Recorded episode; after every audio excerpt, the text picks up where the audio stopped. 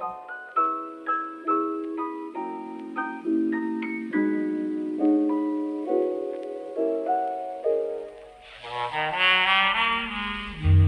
好了，哎，今天的干爹哈是我们的老朋友 NordVPN 好，那这个 NordVPN 是全球知名的 VPN 品牌，你只要点一下就可以轻松切换 IP 位置，享受跨区追剧、追电影，还可以浏览各地网站，比较当地优惠价格。NordVPN 的威胁防护 Threat Protection 功能，也可以阻绝恶意软体、钓鱼网站跟讨人厌的弹出式广告。你在外使用咖啡厅的公共 WiFi，也能够保护你的个人隐私，避免资讯外泄。最近呢，有不少人都在出国，使用 VPN 还能够跨区。比较机票票价，你能够聪明省下你的机票钱。海外旅游的时候也能够连回台湾，使用自己习惯的网络设定和网页。我自己呢，就常常出国旅游的时候使用 VPN 连回台湾，然后呢去追剧哦，不管是用 Netflix 啊、Amazon Prime 啊、Disney Plus 啊、哦 Catch Play、HBO Go，任何一家的这个串流平台呢，你都可以立刻让你欣赏到只有在台湾本地能够看到的专属内容，非常的方便。而且它还可以让你在台湾的时候欣赏到来自日本或来自韩国最新的流行趋势广告，VPN 的好处真的是非常的多。在这里，我特别推荐我们的老干爹、好朋友 NordVPN。那在全球呢，六十个国家都有伺服器提供稳定快速的连线品质。你只要有一个账号，就可以提供六台装置做使用，手机啊、电脑啊、平板都可以一起使用。所以现在立刻点击我们的资讯栏连接，n o r d v p n nordvpn.com 斜线 new folder n e w f o l d e r，或者在结账的时候输入我们的优惠码。New Folder 就可以享两年的方案，再赠送你四个月，平均一个月你只要不到一杯咖啡的价格，就可以取得 VPN 服务，还有三十天内保证哦退款服务，你不满意随时都可以取消，完全零风险。在这里感谢我们的干爹，本是同根生 NordVPN。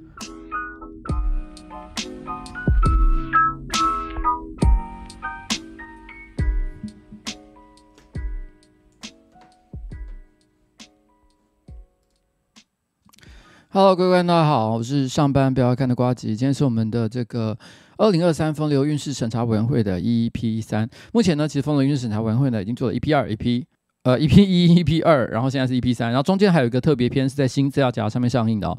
那我觉得每一集呢都有各自的特色，非常的有趣。那然后老实说啊，其实我本来想说这一集应该是最后一集了，但是因为我后来发现一下，哎。好奇怪，就是因为陆续后来有有人可能发现说有这个节目，所以他们又因为我们没有关掉表单嘛，所以其实还一直有人投稿，你知道吗？本来就是在我们这个礼拜呢，其实我突然发现，怎么好像一口气呢又增加了大概八九十篇吧的投稿，所以我就有一种干这是做不完的意思是吗？还是怎么样？好像永远都做不完。不过我觉得是这样啦哈，因为既然大家都有投稿了，我还是会很认真的去看啊，有哪些呢？我觉得可以是念出来的。所以请那些比较晚投稿的呢，你不要觉得说担心说，哎呦，完全都呃已经会忽略他们啊，是不会这样，不会有这样的一个情况。那但这一集有一个我觉得蛮特别的地方，就是在今天呢，有一个在就怎么讲呢，有点像会外赛一样的的一个事情哈，就是说除了一般观众的投稿之外呢，其实还发生了另外一件我觉得非常符合风流韵事审查委员会的主旨的一个事件，一个社会事件。那风流韵事是一个什么样的概念呢？它指的是说，在某一个特定的时刻、某一个时间点，然后呢，你觉得你跟某一个人好像可以发生什么，但是却又什么都没有发生的那一个。遗憾的感觉，那么也许时过境迁，也许过了一个月，也许过了一年，甚至于也许过了二十年、三十年，经过了很多时候，你蓦然回首，你想要问大家一个问题：在那个时候、那个当下，我们是有可能的吗？就在今天的下午五点钟。我们就发生了一个像这样一模一样的，像这样子人生当中最浪漫，但是也最遗憾的邂逅时刻。那这个东西呢，发生在君悦饭店的二五三八号房这边。我我先讲一下，今天不会一整集都讲这个，我就会开头讲一下下，因为我觉得实在是难得啦，发生了这样的事件，跟这么这个这么这么切题，我觉得不讲可惜吧？什么样的情况呢？事实上，其实大家也都知道，国民党泛蓝还有民众党哦，这个白色的力量这两边呢，一直都想着说，也许我们有机会是可以结合在一起，因为毕竟呢，他们双方哈，我觉得也许哦，在在很多社会议题、政治立场不见得完全相同，可是问呢，问题是呢，下架民进党这件事情。大家的意见却是一样的。那如果说大家是没有结盟了的话，几乎可以确定，就是民进党在总统这一局是会选赢的。立委这一局可能很难了哈，可能这个民进党很难赢。但是问题是，总统几乎是必然会赢了。所以在这个时候，如果你要改变这个状况，你要干嘛？你就一定要蓝白合嘛。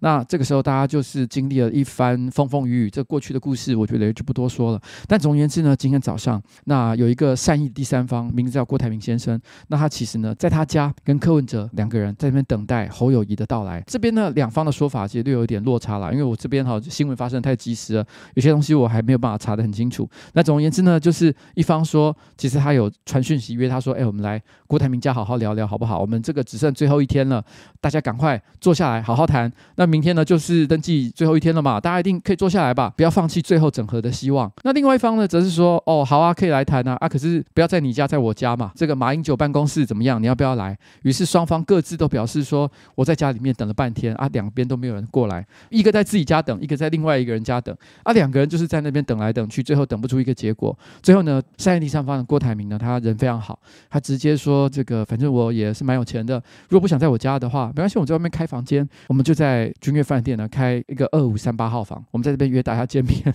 我觉得这个地方真的是超级好笑。本来呢，其实这个地方呢就是个三方会议，也就是三个。呃，有对外公开讲过，就是说我要选总统的人，郭台铭嘛、柯文哲嘛、侯友谊嘛，三个人，三个人都是要选总统的人，都已经几十岁的人了，而且都说好是要自己是要出来选总统的人，想必都是一方之霸，那也是人中龙凤啊，哈，龙凤啊，龙凤不是楼凤，人中龙凤哈，一定都是很优秀的人才。所以照来讲，这三个人如果有什么大小事，大家一起坐下来好好谈谈，这件事情就算不合，也是会有一个完美的结局嘛，对不对？哎，可是很奇怪的事情是。居然这件事情居然是谈不妥的，哦，不是，不只是谈不妥，其中有一个人，哦，他是个臭妈宝，他居然还带他爸爸妈妈一起来到现场。侯友宜呢，他就带着他们的党主席朱立伦，然后带着所谓的中立的见证人马英九来到了现场。所以就是说呢，今天郭台铭独立参选人，还有民众党参选人柯文哲，大家都是只身赴会。虽然各自可能有带一些小弟，譬如像郭台铭有带着他的小弟黄世修，在开场的时候呢，还跟这个林涛在那边隔空互互相叫骂。但是这不这不重点，重点是小弟归小弟，但是问题是老大呢，其实照理来讲啊，就这三个人才对。可是没想到其中有一个人，他觉得我一个人去跟人家相亲哈。我有点怕怕，所以希望爸爸妈妈可以跟着去一下。你光是从这个角度来看，你就知道这一局实在太难看了。都已经是几十岁的人了，然后呢，你还是要去选总统的人，你不能够为自己讲话、做主讲话，你一定要带一个人陪你去。那如果说你要马英九呢，作为一个见证人哈，带过去啊，他自己他自己有说，我都从头到尾不讲话，他要当个观察员。天哪，你知道这个压力有多大吗？这就好像你们相亲的时候，然后爸爸妈妈就说：“哎，你们两个年轻人好好聊啊，我没有要说任何话，你们大家就放轻松嘛。”哪有人这样做的？正常来说，一定是到了某个阶段，大家互相寒暄完了，爸爸妈妈就说：“好了，接下来是你们年轻人的时间，你们年轻人自己聊。”然后就走开。没有哎、欸，爸爸没有要走哎、欸，然后妈妈也在旁边傻笑，不知道在冲三小。这个时候我就要问了：朱立伦其实在这里是到底是代表一个什么样的一个角色？他要帮谁讲话？帮谁做主？还是干嘛？超奇怪的。这个这个妈宝不知道在冲他小，然后拖了一整天，在那边互相隔空叫喊，好不容易到五点钟，大家一起。哦，终于在君悦饭店呢，大家终于碰到头了。前三十分钟，大家都几十岁的人了，没有人讲一个重点。前三十分钟全部都在讲我们今天这一整天，这这这一整天哈，要瞧这个大家碰面有多困难这件事。光这件事情可以讲三十分钟，没有人要知道这件事好吗？这件事情你们可以会后再来聊这个其中的甘苦。大家要知道的事情是啊，你们到底有和还是没有和？这两个小时哦，说老实话，我觉得大家是金句很多啦，笑料百出。可是完全没有重点，也没有任何的结论，我简直是笑死！你你想象中这几个优秀的人，这几个是要选总统的人，你完全看不懂他们到底在做什么，真的是太屌了！我觉得其中有一个非常好笑的地方，就是一开始是柯文哲先说，我觉得这种大事哈，他的建议哈，不要关起房门哦，这这是我们应该公开透明，这个一向是这个柯文哲最喜欢讲的话嘛。然后，呃，这这也没什么不对啊，我觉得很合理。反正意思就是说，我们大家公开谈嘛。但是，你是呢？其实郭台铭呢，他毕竟是在商场上这个见过世面。说真的，有些事情哈、哦，公开谈是真的比较难戳一点点，大家不好看。所以他的确有讲说，哎，不然我们找一个小房间，大家坐下来好好聊，怎么样？结果没想到这个侯友谊直接就说不用，我们公开聊，我们公开透明，在这边坚持半天。其实我觉得这件事情就是非常有趣。你光是看侯友宜这个态势，你就知道其实他的来意呢，并不是非常友善。因为的确我们都知道，像这么大的一个政治操作呢，这么复杂的一个政治操作，的确有很多事情，你真的哈私下聊比较容易一点。你只要一公开来，其实这件事情就没什么好谈的。那事实上，其实我们可以从后来可以看到，后来侯友宜直接就公布什么手机简讯，简讯里面直接就在那边靠背说。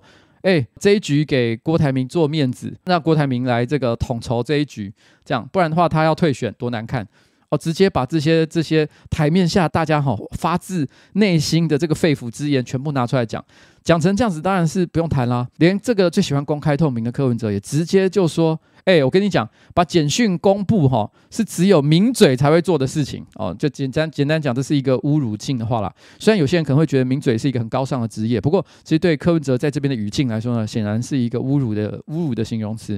所以在这边你就可以看到，哇，这个这个这个实在太搞笑了。现场看你真的不知道该怎么说才好。侯友宜的行为就有点像是哦，我现在要跟我的女朋友或者是老婆分手，那我直接呢找了一个社群。找了一个网站，然后呢，就直接在那个讨论区里面把前女友的裸照全部公布出来，说给你们看看她丑陋的样子。然后呢，贴这些讯息、留言、对话，这完全就是就是没有要跟你好了啦。所以看到这边，我觉得故事呢也是七七八八。事实上呢，其实在这个记者会开始哈的地方的时候，郭台铭这边呢，他们就已经拿出了一个倒数计时器。这个倒数计时器本身就已经充满了戏剧性，你这你会觉得这个现场有点像是在看 WWE、WWF 那种呃摔角场合的那种更衣室间的对话，就大家那种互相校正的感觉，完全都是在 talk shit，在讲一些垃圾话。很好笑，完全不知道他们到底在干嘛。根据这个倒数计时器呢，现在应该也只剩下我不知道十几二十个小时吧。希望他们大家好自为之啊！哈，有人说这个我不相信这样还能和。我跟你讲，现在就是风流韵事审查委员会的一个很重要的时间，你知道吗？如果今天我们在讲的是人与人之间的交往，我可以告诉你，这一局没戏了。当有重要的利益在眼前的时候，呃，不管。有多困难，不管剩下多紧迫的时间，想做到的人就是会做到。所以我在这边要说一个废话，这个废话听起来像废话了。我觉得在明天结束以前，什么都还是有可能会发生。台湾就是一个这么魔幻的地方，选举就是这么的好看。本来我是觉得今年选举已经难看到一个爆炸。你看萨泰尔这个贺龙夜夜秀，我必须要说了，每一集都还是很好看。大家可是有没有注意到一点？没有什么政治来宾，为什么？因为今年的政治人物都太无聊了，无聊到你要把他请他上节目，你都实在是找不出来什么有趣的梗。所以在这种情况底下，我们都已经觉得这么无聊的时候，居然还可以演出像这样一场大戏。这个大戏既烂，但是又很好看。它是那种台北物语式的烂，你懂我的意思吗？它很烂，因为从头到尾这两个小时完全在浪费全社会的时间。所有花两个小时看这场直播的人，我认为智商都会受到一点点的伤害，包含我自己在内。幸好我没有从头看到尾，因为我那时候还有别的事在忙。但是我觉得，只要有从头看到尾的人，智商一定有受到伤害。这么烂的一件事情，把台湾集体社会变成弱智的一个行为，但是你又不得不说，实在很好看。这个好看的感觉，就是你看到，你知道那种。现象级的烂片，你知道，如果你看到普通的烂片就是烂。譬如说，普通的烂片突然要举的时候，我会一时之间不知道该举哪一个。我想想看，《复仇者联盟一》好了，《复仇者联盟一》在我心中呢，就是就是一部烂片，但是它的烂就是不怎么样的烂啊，我就无法跟别人推荐，也懒得去跟别人提起。但是问题是呢，如果是《惊奇队长二》的话，它的烂就是吓死人的烂。然后就是烂到你会有一种干，不能只有我看到，我希望全世界都给我去看，然后呢，这样才能够跟我一起讨论《惊奇队长二》到底有多烂。对啦，没错，就是这个样子，就是就是这样，我无话可说了哈啊，宿命到了，宿命到也差不多。黑豹二没那么糟啦，黑豹二我觉得只是也就不怎么样而已，但是没有到那么烂。好了，跟大家分享一下这场戏的感觉。反正我觉得经过了这一天，大家都受伤了。我们今天晚上大家都好好睡一觉，希望明天呢，不要再有任何人做出让大家眼睛更痛苦的事了。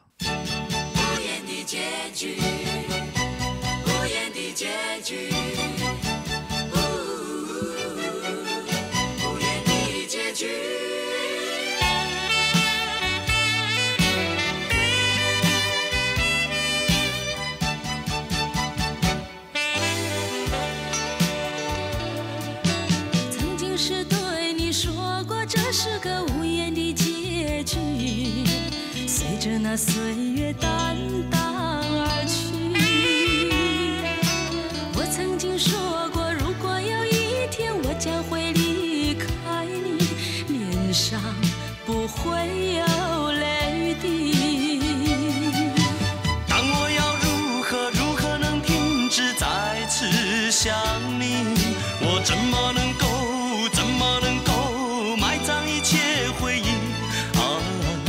我再看看你，让我再说爱你，别将你背影离去。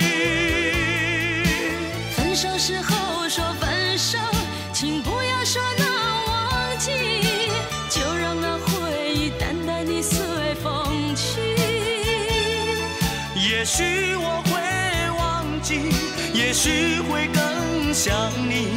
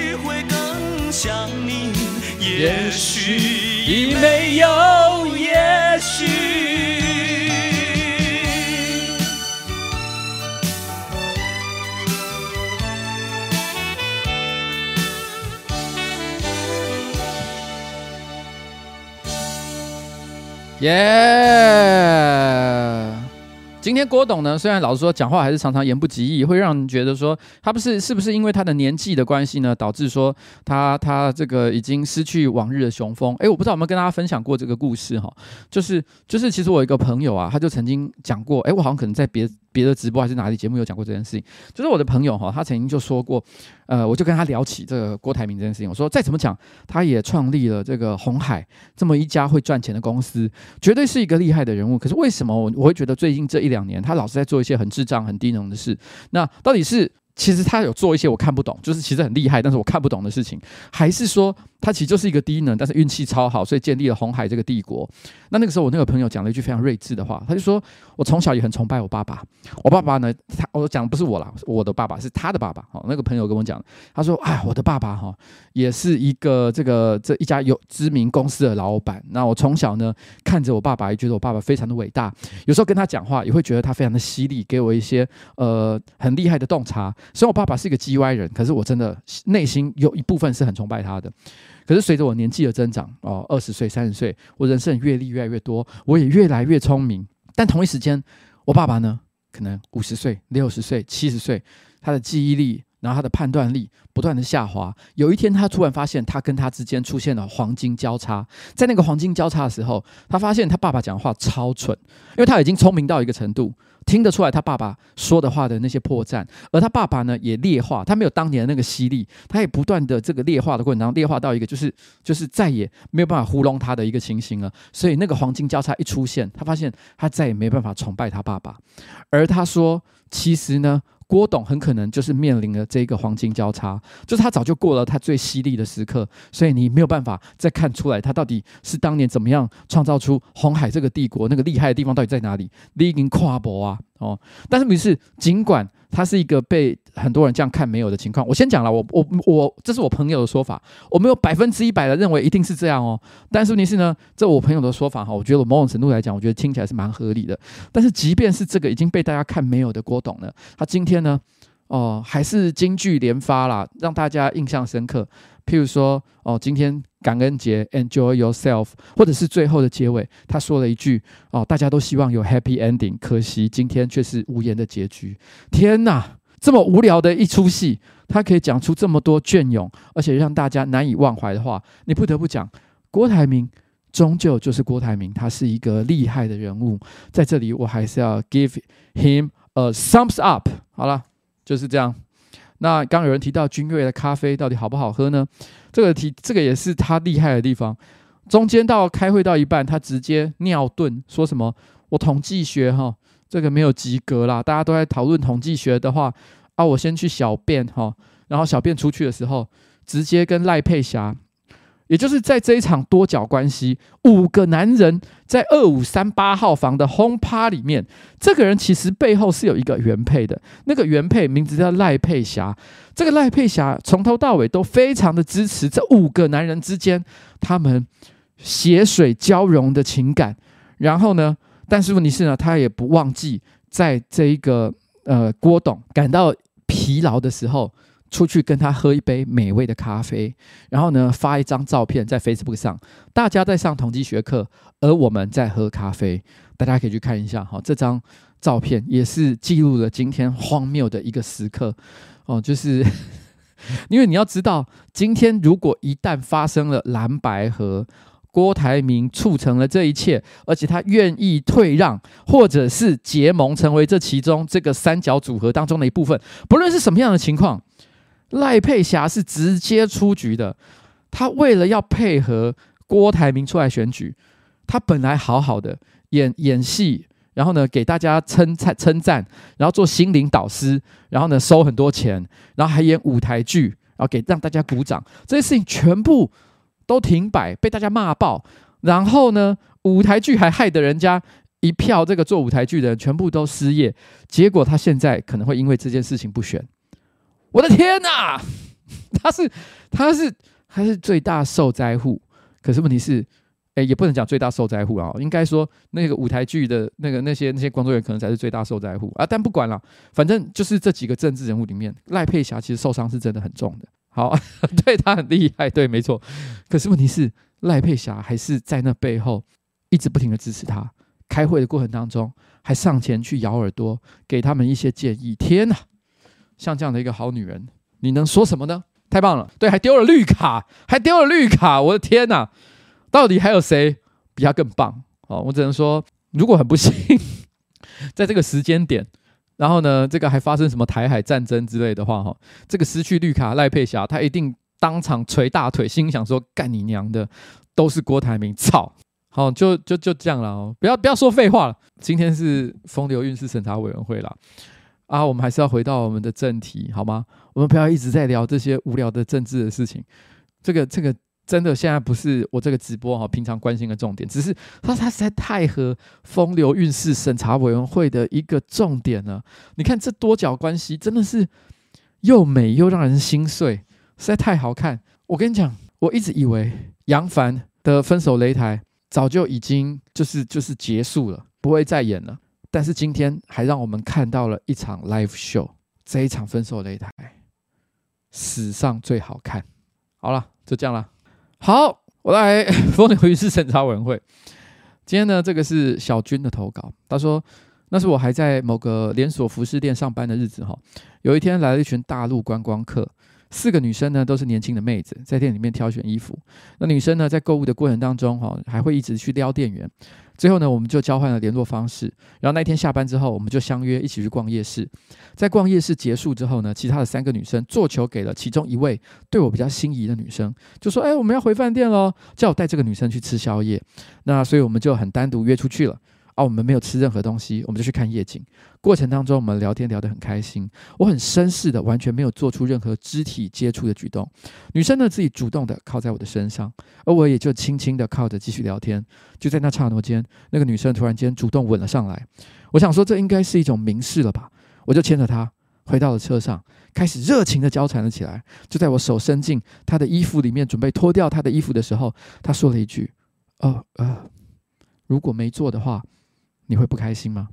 我理智线瞬间就接了回来。我告诉他说不会，我会尊重你。而我们的激情呢，也就停在了这一刻。我送他回，我送他回饭店了。而他接续着他接下来旅游的行程。之后我们再也没有见过面。这是小军呢，风流韵事审查委员会。按照我们的规则啦，哈，这边其实就是要讨论当天到底有没有机会发生风流韵事。我认为其实呢，一开始应该是有点机会的。呃，大家也想要做球给他，但我觉得这边有两个可能性。一个可能性就是，其实他没有觉得完全不可能，可是在这过程当中，你做了某件事情，让他突然间醒了过来。我不知道那个是什么，可能是突然之间的挖话，或者是可能你讲的某一句话点醒了他，在那一瞬间他理智回来了，所以他突然间跟你讲一句，就是说：“诶，诶，如果我们什么都没有做的话，你会不开心吗？”当然，在这里哈，我我你可以感觉到这句话的意思背后有着一个非常上道的意涵。他没有，他也可以直接阻止你啊，就说其实我我我没有打算走这这一条路。等一下，对不起，我想先回饭店。他可以说一万句拒绝你的话，可他说了一句叫做：“如果我们什么都没做，你会生气吗？”这句话其实表示他是有转圜余地的，也就是说，他其实有可能，如果你就说：“哎，我会生气。”虽然你可能不，我觉得没有人没有任何正常的男生会讲这句话，但是我觉得还是有些渣男可能会讲。不管了，可是我觉得有一些俏皮的方式可以讲这句话。就是你如果在那一瞬间撸他两两下，讲一些可爱的话，想办法把他导回一个一个一个情色的气氛当中，我觉得他有可能会心想说啊，没办法，都到这地步了，非做不可。我觉得有可能，有可能。那但是问题是呢，呃，另外一个情况就是。他其实从头到尾都没有想过要做这件事情，他单纯就是被朋友就是赶鸭子硬上。譬如说，他可能在中国的时候，然后，然后，然后朋友都一直觉得他平常生活太保守，或者是一天到晚都呃跟一个什么从小呃青梅竹马一起长大，然后呢跟他交往，然后大家都觉得说，哎呀，你出去这个这个台湾啊，去外面旅游就是要尝点新鲜的，所以大家想要逼他做点特别事，可他事实上从来都不想做。但不论是哪一种啦，我认为他说出了这句话，就表示说，其实他。想要打退堂鼓，那作为一个绅士，在这里不鲁小，我觉得是非常正确的一个决定。我认为你有一定的几率，maybe 十趴二十趴，你可以鲁小他，鲁小到成功，因为他的拒绝方式非常的委婉，委婉到让人觉得是有有有缝隙可有有洞可有这个有机可乘啊。但是问题是，我觉得在这里打住是对的啦。是对的，但是这这这里我突然之间想分享一个很无聊的故事。其实这个这个无聊的故事呢，就是我前阵子不知道在第一卡还是哪里有看到的一篇文章，干我觉得笑死。他是一个台湾的同志，然后他好像是出国去玩，然后香港吧，然后到香港玩的时候，然后诶，奇怪，到底是到底是香港还是哪里？我真的有点想不太起来。然后反正总而言之呢，他就是可能滑那种 Tinder 啊，或者是。一些这个交友软体哦，同志的或什么之类的不知道。然后呢，就是交友软体滑一滑，然后呢就认识了一个男生，然后然后然后发现对方其实是来自中国，然后结果后来两个人聊一聊，然后呢彼此看对眼看对眼，然后直接就约去上床打炮。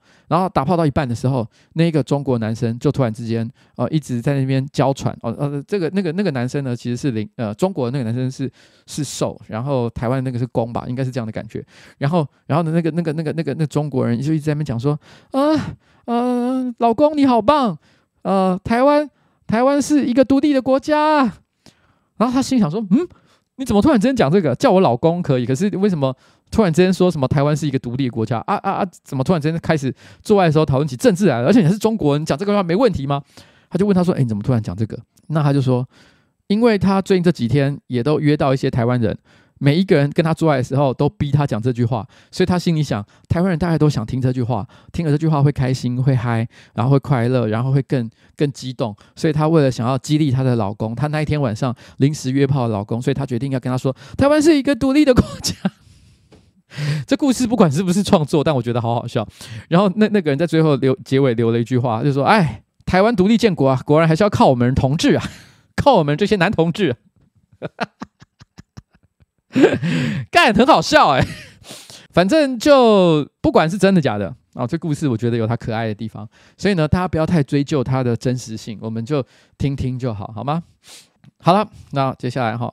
哎，都，我们现在呢是来自一个叫做呃，嗯，叫做 Jin，嗯，J I N。奇怪，这故事我总觉得我好像在哪里，我忘了是我选了，我没读出来，还是说，但我觉得我我这自己查，我是没念过。如果我有念过的话，请大家给我提醒我一下，叫 J I N 的同学投的稿哈。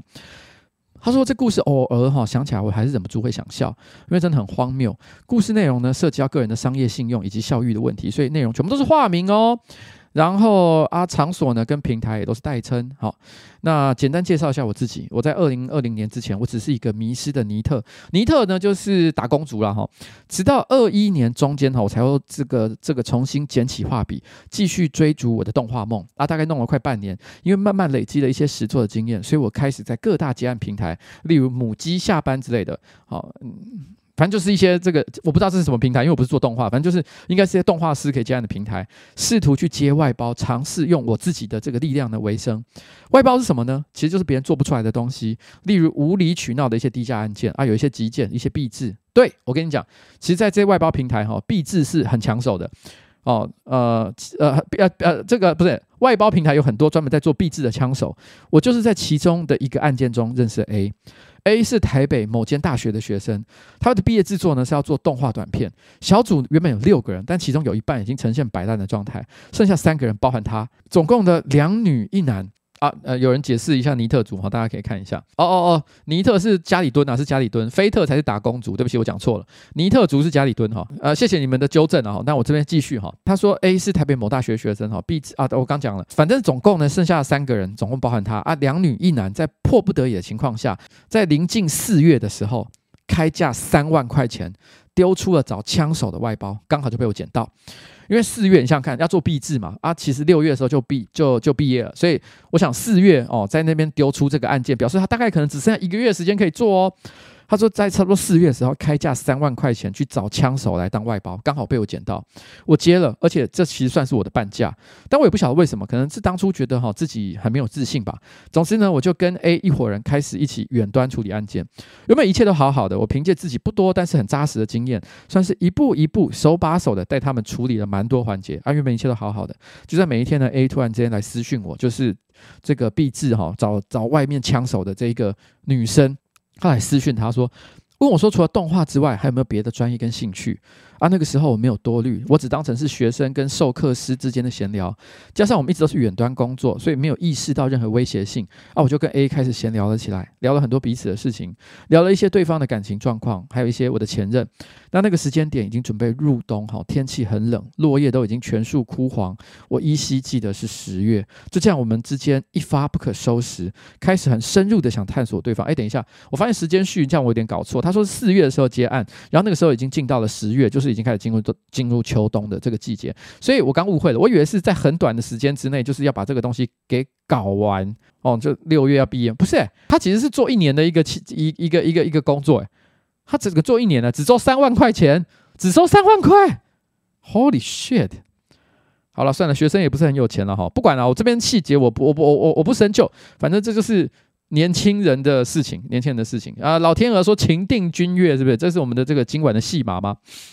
好，然后呢，这个呃。总而言之呢，那个时候已经准备入冬，天气很冷，落叶已经全数枯黄。唯一希冀的是十月，就像是我们之间呢一发不可收拾，开始很深入的想探索对方，每天都想讲电话，每天心底的欲望都以肉眼可见的速度膨胀起来。我们聊彼此的性癖，聊身体，然后我们开始恋爱。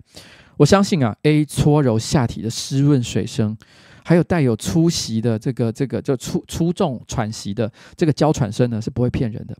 就算是骗人的也好，至少我很硬，我放任自己在厕所疯狂的自慰，我射到那个墙面上都是我的精液，当然我有马上清掉了，不然也实在太恶。每天呢躺在床上倒数日子，只想赶快北上跟他见一面。A 也很喜欢跟我呢聊关于对于未来的幻想情节，希望我从背后环抱住他，用手轻抚他的乳尖，感受脖子上的鼻息，一切都是如此的黏腻而且官能。可能有人会觉得说干。啊！你都讲成这样了，就去约 A 打一炮会死吗？会，真的会，因为接下来发生的事情，对于正沉浸在性欲泥沼的我来说，根本招架不住。有一天，我跟 A 在闲聊，他突然跟我说：“老师，那你知道我的男朋友是谁吗？”我当下脑袋一片空白。这句话资讯量真的很庞大，因为我跟他之间共同认识的男生，其实就只有那个两男啊两女一男组合的男组员而已。就只有那个男组员而已，而且他没有让对方知道我的存在。当然，我也不知道他的身份就是 A 的现任。干你娘！我忍不住骂出声。你为什么不早讲？这样很不 OK。尽管小偷作祟，但基本的理智我还是有的。你害我背了一个多大的锅，你知道吗？别人就算了，干嘛害我戴自己学生的绿帽？操嘞！然后 A 就哭了，哭着说：“我我我也不知道。”他也觉得这样很不好，但是就是不知道该怎么办。这种事你要沟通啊，怎么会背着彼此认识的人搞这一套？你能不能想清楚再来啊？天哪！我还有那个气到语无伦次的印象。总之，A 到这个时候呢，他就消失了一阵子，大概半天左右的时间。他跑去干嘛呢？他直接跑去沟通了。他真的跑去沟通了。他说他自己背着他跟外包的动画师恋爱，而且还约说有一天要开房间。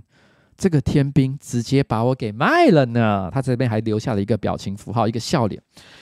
哈！我永远记得自己看到讯息的当下，在电脑桌前忍不住发出一个声音，这是我最后的记忆。因为接下来的事情更炸裂。我跟我男朋友说了，然后他说好，他可以接受。然后这边留下了一个委屈脸的 emoji。我的脑子已经没有任何缓存可以，缓存其实应该是支语啦，好像是中国用法，台湾应该是什么暂存记忆体吧？我的脑已经没有缓存可以处理这一连串的事情，所以当下没有反应。等我再醒过来的时候，三个人已经用 Line 搭了一个匿名群组，开始讨论北上要订的房间，谁要负责照顾 A 的前面和后面，怎么引导彼此享受三 P。三 P，我的人生只花了大概三个小时，就从恋爱战士毕业，然后准备三 P 了。三小，重点是她男朋友还一点芥蒂都没有，是傻子吗？这这怎么样的，我也不晓得了。到底是三小？想到这里，我又想笑。你问我，然后呢？没有然后了。后来他们的币制法大，而且我是故意的，法大就是 fuck up，就就是就是就是搞搞砸了，全部都去死吧！一方面我真的是气不过。另外，毕竟三个人一直在讨论开房间的事情，是要怎么好好工作。现在想起来，真心对不起另外那一个女生组员，我只觉得她好悲哀，搅和进这个性欲风暴里面，而且什么都没有玩到。这是一个荒谬的故事吧？A，我很感谢你们当初给我这个机会。你知道我现在把你们的毕制留档再翻出来的时候，更多的是自豪吗？片尾名单闪过，总共六个人的名字，没有我。配乐是我一个人扛下来做好的。公播的时候也没有人知道，更不会有人晓得是我带着你们一步一步做动画。结果换来你们一句：“可是老师，其实我们没有很想听你讲课，诶，可不可以赶快帮我们处理好？”当你们跟我说这句话的时候，那种追星的感觉真的很痛。不过我做到了，我只拿了一万七，然后做到你们六个人加起来都搞不定的事情。我甚至还不是你们学校的学生，我为我自己感到骄傲。就在你把我卖了之后：A，我想跟你讲，我现在有女朋友了，她人真的超辣，而且是个愿意陪我看动画的暖心酷妹，跟你这种没心没肺、只会玩脱缰的家伙不一样。最后，衷心希望你也能够好好的，也能够跟我一样坚强。就在我试图加倍奉还给你之后，以上就是我的初职业的鬼故事，加上风流韵事，请呱呱查收。P.S. 我在这里要告白碰碰碰碰，应该就是他现任女友了哈，爱你啾。oh. You hear it in the sleep sometimes. Blare it in your Jeep so your peoples can stare at them rhymes. Real rhymes, not your everyday hologram. Even when ribs was touching, never swallowed the ham. He'd rather eat a sand sandwich salad. It might need salt like your man's bland ballad. A lot of stuff happens that the news won't tell yous. Blues on L juice, snooze all hell loose. Rake it, take it like the good, the bad, the ugly. Break it rolling through your hood in the caddy buggy. Butter softy, leather flossy, fatty juggy. Always threw me off when she told me, Daddy, funk me. I'm like any who's seeds walking all out in the street without any shoes. I guess it's better than some funky socks. You need to get her some skips before she catch the monkey pox. Instead, she wanna hit a beatbox, take pills and make fake krills that sheetrock. Sing it, bring it back to your laboratory while he's in his oratory. Glorious like a horror story. The mask is like Jason. They told the place not to let the basket type case in. He could be some kind of wacko, waiting for the chance to heat the pipes like a crack hole. He busted in, blessed be the Lord, who believe any mess they read up on the message board. If so, I got bridges for the Lolo. Same bitch a gold dry, snitch it to the popo. Here, orange peel stokes for the whole tier. Feel like I've been gone over a year, came home to old gear. It was the shit when I first scooped it. At least I get to sit out in New York and curse, stupid. Plead the fifth, sip wine stiffly. Patiently come up and be spiffy in a jiffy. Gift for the grind, criminal mind shifty. Swift with the nine through a 5950. Well educated, he heard it when he meditated in deep data. Let her hate the creep plater. Dedicated cheap skater who keeps data. Say he stays self medicated to sleep later. Side effects are similar to sugar pill. Whoever go next on the mic, he put a booger ill. And made his exit on some calm shit. Begged him on the regular for kegs of more vomit spit. 耶！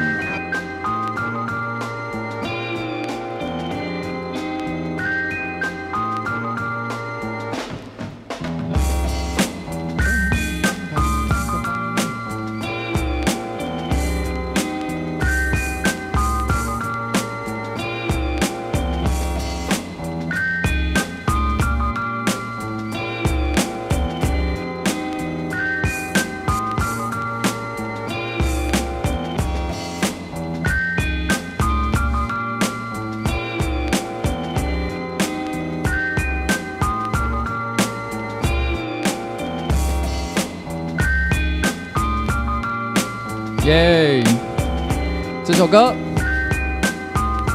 Vomit Speed》。好，来这边呢，其实刚刚有人在讨论一个问题，说，诶，他其实已经有搞三 P 了的话，那就表示说这不算是一个风流韵事嘛，对不对？因为他有做啊，对不对？不过我跟按照他的文意了，我认为说，我觉得不是百分之一百，但因为他的这部分写的有点混乱，他有点隐晦，但是我觉得他的意思应该是说，他其实没有搞三 P，因为他有说啊，其实这个故事是没有然后的。他们讨论半天三 P 的事情，什么哦，我们要开房间，谁谁干前面，谁干后面？天哪，哇靠！这个光是想象，你知道在赖群组里面，你跟我我都没有像这样的经验呢。就是在一个开一个烂群组，然后跟别人讨论说，呃，我们来谁来干前面，谁来干后面？没有没有这种经验，所以你想到就觉得说，天哪，好色！这这是一个人生。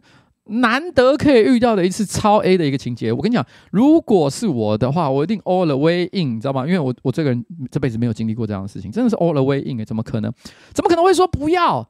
但是问题是在这里，他其实是有说到，他其实不爽，他其实不爽。我觉得他不爽不是在于说他觉得他欺骗他，我觉得是在于说他，我觉得他跟他们的合作过程当中，他其实过得。其实不是很开心，他觉得他收了很低的钱，做了很多的事情。他其实在这过程当中，他还其实像一个慈善家一样。他觉得这些小孩子哈，终究是在做毕制嘛，最好能够亲身参与，然后呢，有一些学习的过程。虽然他们是有点来不及才去找一个枪手来帮忙，所以他其实是想说手把手。我跟你讲哈，哎，与其给你一条鱼，不如给你一根钓竿。所以我教你怎么做啊，像这个动画这个环节，你怎么让它动起来？他想要跟他教很多东西，可没想这些小孩居然跟他说：“老师，你不用教这些，你直接帮我们做出来好不好？”干你啊！他气爆，我觉得他是在气这件事情。他气到有一种就觉得说：天哪，我为你们这些死小孩好，看你们在那边跟我唧唧歪歪的。我不得不说，这个人其实是有一些艺术家的个性，在他的心里面，你看可以从他后面的文字可以看得出来，他骄傲的是他做出了这个作品，他一个人。他扛了六个六人份的工作，做出了这个作品。他觉得他自己很屌，他觉得这些小孩他妈去死吧！这些人呢，就算是完成了毕业制作，去到了业界，也是一群垃圾。我想他是心里有这个想法了哈。连毕制都做不好，都做不出来，还去网络上找枪手来帮忙，枪手要教你，你还不想学？天哪，这样的学生真的是完蛋了。如果台湾的这些大学生都搞这套的话，我觉得他其实就是因为这样，他心里产生一种就是搞什么三 P，已经失去兴趣了。这一部分其实我可以理解。如果哈今天哈我我承认一件事，我一定是想色色的，我铁定是会想色色的。可是问题是，如果一旦被我发现，这个人实在很鸟、很蠢、很低能，跟他走在街上会让我觉得很丢脸，我可能会失去兴趣。我应该会失去兴趣，这个我可以理解了。我觉得这个、这个、这个、这个就是这样。我觉得他的做法，我觉得是合理的。好了，接下来呢，来我们来讲小兔子哈，有一个叫小兔子，他来投稿哈。这个小兔子呢，他的投稿呢，他的这个风流韵事的对象是一个叫土拨鼠。他说呢，我跟土拨鼠是一个大学加上硕士期间六年的同学。他笑起来的时候，脸颊会变得鼓鼓的，像是一只土拨鼠一样，非常的可爱。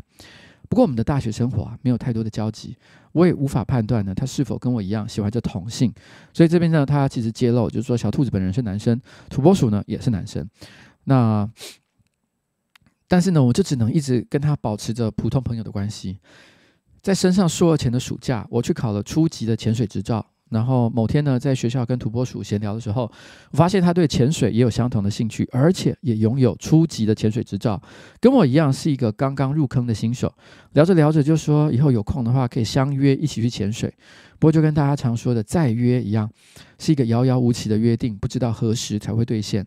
没想到呢，大约两三个月后，他突然之间传讯息约我一起去小琉球潜水。土拨鼠的朋友不少。起初呢，我以为是跟他的其他朋友一起去潜水，结果出发前几天，他传来潜水店预约的讯息，上面写的是两人的套装行程。顿时呢，我感觉到，哎，这可能不是一趟单纯的潜水之旅。一般来说呢，一男间是不会两人相约去两天一夜的旅行吧？难道说他对我有相同的好感吗？不过冬天会去潜水的人本来就比较少，也有可能是他单纯找不到人一同前往，才会单独约我。不论为何啊，不论理由是怎么样，能够跟喜欢的人一起出游，已经是千载难逢的机会。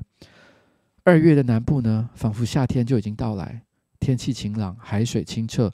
我跟土拨鼠从高雄一路骑机车来到小琉球，互动上跟以往没有什么不同，就聊一些实验室的琐事，还有毕业后的生涯规划。这次带领我们的潜水导呃导潜呢，呃，是一个非常活泼的年轻女性。她先带我们去一个叫做大福溪的潜点，然后看海龟。接着呢，到龙虾洞准备第二次的下潜。下潜之前呢，他跟我们去介绍这个潜点的特色以及注意事项。介绍到一半的时候，他突然半开玩笑似的说：“哎，我们等一下哈，大概会去十公尺深的地方，那里会有一面国旗，还有一面彩虹旗。可是我猜呢，你们应该比较想在彩虹旗那边拍照吧？”还露出了姨母笑，哈。在水里面居然还看得到人家的姨母笑，我觉得真的是蛮厉害的。面对这突如其来的敏感问题，我一边若无其事的打哈哈带过，一边注意到土拨鼠呢一脸尴尬的表情，仿佛在说：“我才不想去嘞。”不过我们后来还是有拍，而且土拨鼠呢还比出了一个小爱心的手势，就是在水里面，他们就去彩虹旗那边，然后一起拍了照，而且小土拨鼠还比了一个啊小爱心这样的动作。到了晚上呢，我们骑着机车去买鲷鱼烧，然后再到附近海边的一个亭子里面去吃。二月呢，不是小琉球的旅游旺季，晚上的海边一个人都没有，除了海浪拍打声跟台湾本岛传来的点点灯火，没有任何打扰。我们吃完鲷鱼烧之后，又开始聊着一些不着边际的生活琐事。但他突然将话题转到过往的感情经验，问我说：“诶，你有没有交过女朋友啊？什么之类的？”没有公开出柜的我，突然之间不知道该怎么回答。我该跟他出柜吗？场面会不会变得很尴尬？所以我就只能够支支吾吾的把我的感情史去掉任何跟性别有关的字眼讲给他听，但他似乎不是很满意，又持续追问了很多细节。眼看我已经无法继续打迷糊仗了，我只好跟他坦诚说：“我是同志，我之前交了一个男朋友，后来因为生活在不同县市，感情变淡就分手了。面对我的出柜，他感觉毫不意外，甚至反过来跟我坦诚说：其实我也喜欢男生，只是在你坦白之后，我才有勇气说出口。”霎时之间，我的脑袋一片空白。原来这趟旅程真的是他的刻意安排吗？刚刚的感情话题也是经过设计的吗？他该不会也对我有好感吧？等等，一般而言，同性恋只占人口的百分之五到百分之十吧。光是要遇到一个性向相同的人就够难了，这么刚好，双方都还互有好感。数学我学过，我虽然知道这几率还是远大于中头奖的几率，但当下真的是有一种中了乐透的感觉。在互相出柜之后，我内心一直有一股想要跟他告白的冲动。但我不到两个月后，我就要出国，然后呢继续攻读博士，直到毕业回台之后，至少都已经是五年之后了。而且他已经录取一流的科技公司，短期内应该也不会有出国的打算。前一段感情的经验告诉我，远距离恋爱不会有好下场，更何况是时区相差十二个小时的跨国恋情，到头来恐怕只会变得比陌生人还冷漠。这次的潜水之旅让我跟土拨鼠的互动变得非常频繁。我们一起去看了两场电影，其中一场呢是剧场版的《昨日的美食》啊，这个这个东西有影集哈，我记得好像 Netflix 有。在不到十名观众的影厅内啊，我一起看着荧幕上两位中年大叔放闪。虽然有无数次无数次哈，我想要直截了当的跟他告白，但就算成功了，也只是段保存期限只有一个多月的感情。出国前的那个周末，我跟土拨鼠相约在学校附近吃午餐。那一天台北下着毛毛雨，天空灰蒙蒙的。吃完饭后呢，我就跟他走在人车喧嚣的基隆路上。我问他接下来打算做什么？没什么，可能就去呃实验室写论文吧。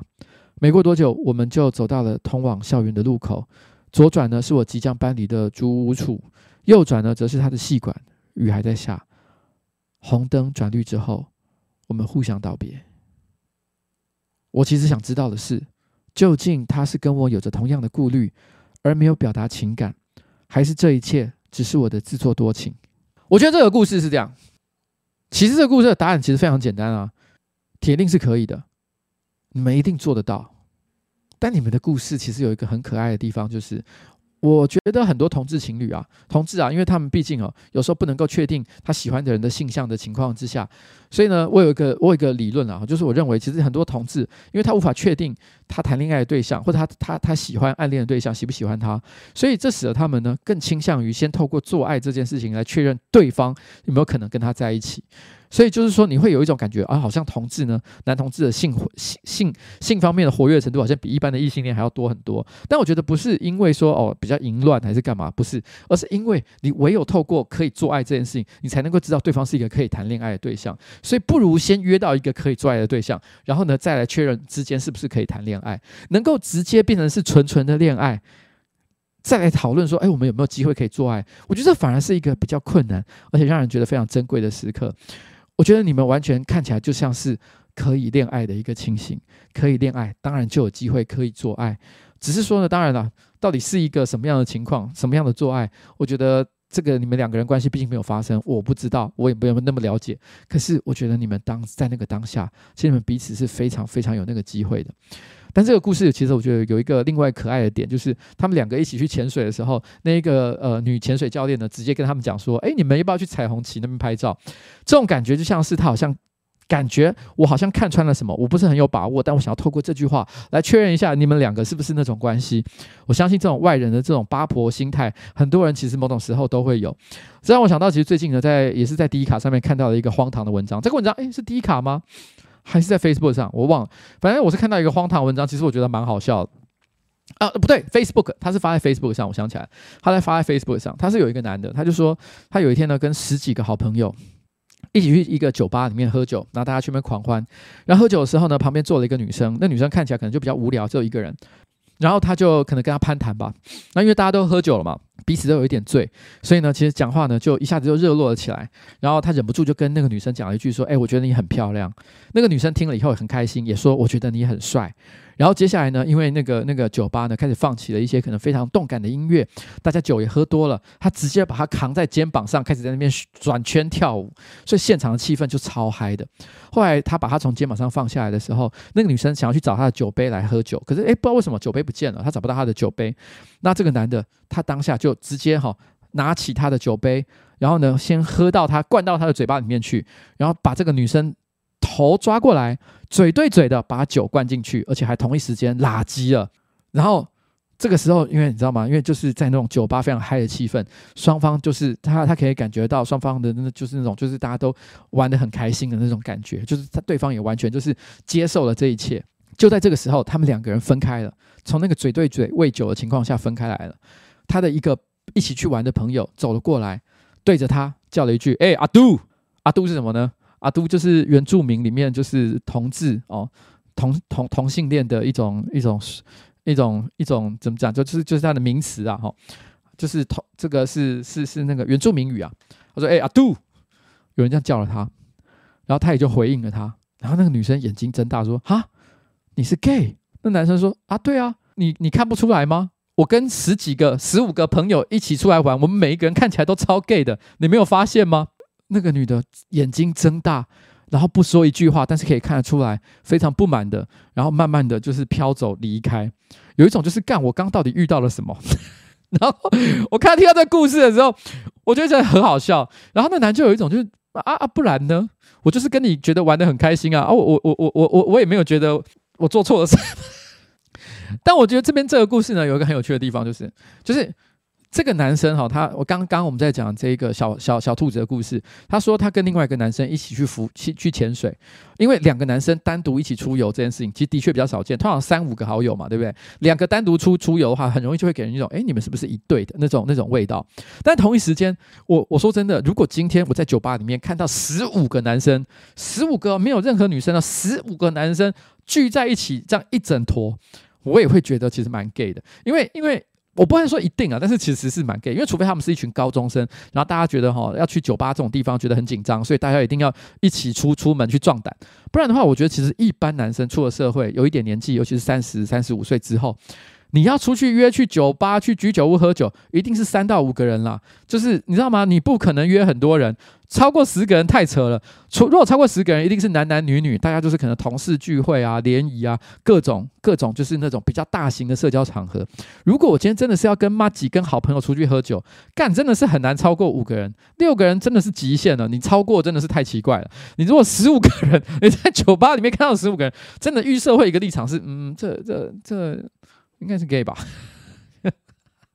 就是那个当下，我觉得那个男生他一定是有一种，你看不出来吗？我们十五个男生，一群人在那边聚在一起，在那边嘻嘻哈哈，你没有发现我们是 gay 吗？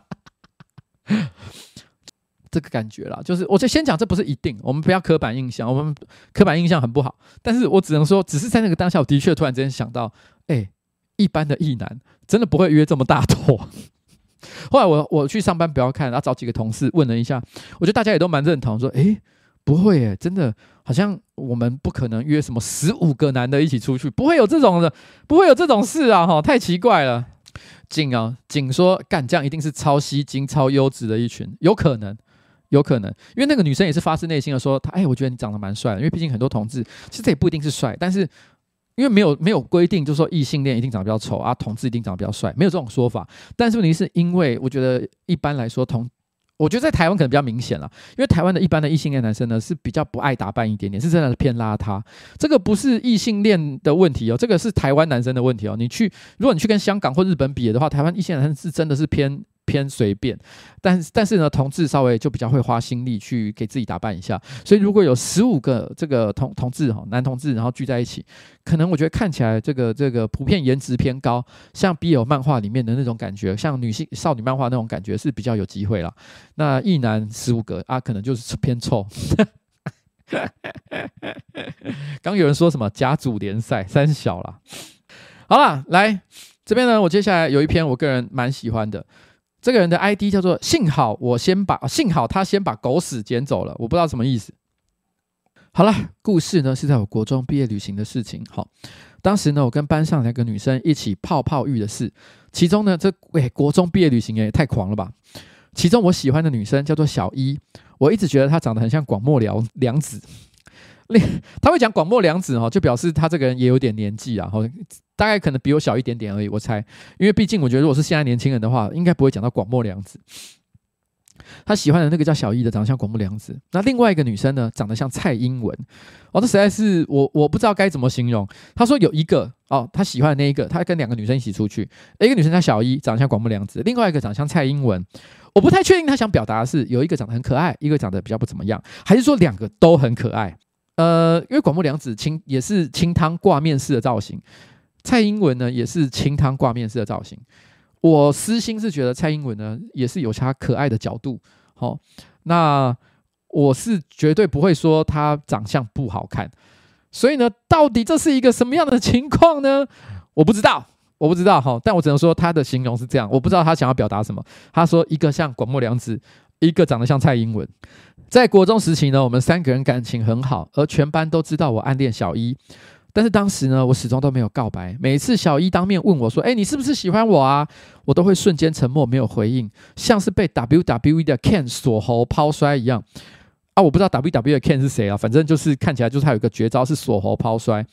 我说不出口。每次他这样问我的时候，我就会很想很想哭，不是自责自己说不出口，而是喜欢的人发现你为他做了什么。因为我整个国中生活呢都在暗恋他，每次放学的时候，我都会去附近偷摘花送给他。后来因为这样的关系，不知道为什么英文居然也喜欢上我。因为我们放学哈，三个人都会一起回家。他跟小一是从小到大的好朋友，啊家就住在隔壁，所以一开始哈，英文就会帮我制造机会。虽然一开始的时候，他帮我英文这个蔡长得像蔡英文的这个女生，我会帮他制造机会让他跟小一相处。但是久而久之，英文突然之间也会跟他要求，跟我要求说。如果你要送小一花的话，你也可以送我一朵吗？我们就这样三个人每天放学都一起回家。后来到了毕业旅行，晚上的时候邀请我去他们房间。我当时穿着白 T 跟海滩裤，那走到他们的房间，开门进去，两个人都只围着浴巾，一丝不挂。之后呢，就跟他们先在床上聊天。天啊，这什么鬼？国中生。后来英文就问说：“你要不要泡澡？我们一起去泡。”然后我们三个人就走进去浴室。然后我们就把洗发精跟沐浴乳呢各倒入一整瓶，因为我们想要模仿在电视上面看到，就是那种外国女生呢，啊，跟呃都坐在大浴缸里面讲电话，然后很多泡泡，然后就被杀了，就是那种画面。他这边的形容很好笑啊，这种恐怖恐怖片里面女生哈在那个泡泡浴的情况下会被被杀掉那个画面。但是因为毕竟他们只是国中生，我觉得这边描写还算蛮写实的。他他们不懂，其实所谓的泡泡浴，它其实有另外的道具哦，有那种粉状的物体啊什么之类，把它倒进去才会产生那个泡泡啊。你把那个一堆沐浴乳跟洗发精倒进去哦，其实你就是把身体弄得滑滑黏黏的，其实不是一个很正确的做法。但不管怎么样，他们就是有样学样，把一堆沐浴乳啊，然后这个泡泡啊倒进去啊，在那拉，然后弄成一堆泡泡之后，然后他们三个人就进去泡，然后呢？然后只，然后呢，他们两个人坐在正对面，然后呢，这个靠在一起。然后当时有雾气，泡泡呢超多，直接高到我们的这个肩膀以上，所以根本什么都看不到。啊，我就只有看到半截的人头飘在泡泡的上上面。他们两个人就开始聊天啊，我在发呆，因为实在太无聊了。我就跟他们说，我房回房间来拿音乐来放好了。我当时呢没有脱衣服跟裤子，因为他是穿着衣服跟裤子直接下去的哈，毕竟是。这个国中生嘛，还是有点矜持。然后呢，所以一起身我就直接走回房间去拿。不过这还是有点怪，因为他当时也是在泡泡里面，全身一定是乱七八糟的。但不管这个东西的细节，我们先不管，反正他总之他怎么处理的我不知道。总而言之呢，他起身走回房间拿。然后呢，那个时候电视网购很流行，七零八零年代的老歌情歌经典合集，我就去拿那个回来放。他们很惊恐说：“干，你怎么听这个？好老哦！”因为家里有装电视台，常看外国电影，所以都会变得很喜欢老歌。后来音乐就放放到 The One You Love，你所爱的人。在音乐结束的时候，我喜欢的小一就开口说：“我有偷带啤酒，我去拿来喝。”来，在这边哦，我必须要把这首歌给放出来，因为我讲说 The One You Love，我敢打赌百分之九十九的观众不知道这是一首什么样的歌，但我放了，你们就懂。什么？国中生在洗泡泡浴的时候放这个歌，我要笑死！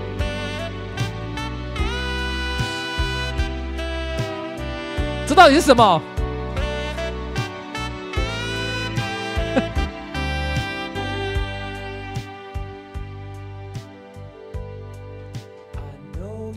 好了，于是呢，小一他就起身去拿啤酒。在这一刻，我终于看到喜欢的女生她一点点的裸体，因为浴巾呢已经不小心脱落，所以他变成是用单手拿着，但是泡泡还是太多了，粘黏整个身体。但就在他走到浴室门口的时候，我看到他全裸的背部，但是在他的后肩胛骨那一带，好多的痘痘啊！幸好有那些泡泡挡住一点。原来这就是暗恋三年的女生背部有很多的痘痘。后来他拿完啤酒要走进来的时候，这一次他把浴巾放掉，只有手里拿着啤酒，然后快速的跳进了浴缸里面。然后我看到了，我看到了 B，那不是平常我们男生双脚交叉模仿女生的模样吗？原来要看 B 很容易。一切都是我自己想太多了。最后啤酒因为没有冰，又放到浴缸里面，整个变成温温热热的，超级难喝。在喝的过程当中，我暗恋的小一说：“我想刺青。”哎，我看到以前那个学长刺青好帅哦，我想跟他一样，在我的食指刺一个万字。Oh my gosh！我喜欢的女生。她居然想去尸魂界，她想要在她的食指上面万解，这些都是我们放学三年她不曾对我说的话。那个蔡英文也跟着说：“那我也要刺，我要刺龙在我的脚踝上。”后来他们问我说：“你要不要也刺青？”最后当天，他们有拉着我的手去碰胸部，但是都只有摸而已，我没有更进一步。很多年以后。我在黄昏市场买火锅料，遇到我当年暗恋的小一，他已经结婚了。他拿出一颗槟榔要请我吃，我看到他的食指上面真的有一个万字，于是我们简单的聊了一下。他也说：“哎，蔡英文结婚了，你知道吗？”我说：“我知道。”最后小一说：“你看到我现在这样子，你还有没有跟我当年跟当年一样喜欢我？”他没有等我回答就说。你去黄昏市场门口等我一下。最后我在黄昏市场门口，我就看到小一开着大改的硬皮纱，改到满的那一种，后座全拿掉，还装上防滚。他就一只手拿着烟垂在车门车门外，说：“你还是没变呢，跟当年一样，偶尔会让我心动。”然后呢，就抓轮快速开走，还差点撞到一个阿婆。这一刻，我知道他万解。回到尸魂界了，然后蔡英文 在结婚前夕，把当年放学我们送给他的他们的花做成干燥花寄给我。原来他当年每一次都会在我送花给他的时候摘一片花瓣留起来，把它夹到课本里面。我一直以来也都知道蔡英文暗恋我，所以最后呢，在他结婚前夕，我约他出来。我跟他说：“你从来就不是我喜欢的人，不管是个性或者是外表。但是我很开心，曾经有一个像你这样的女生喜欢我。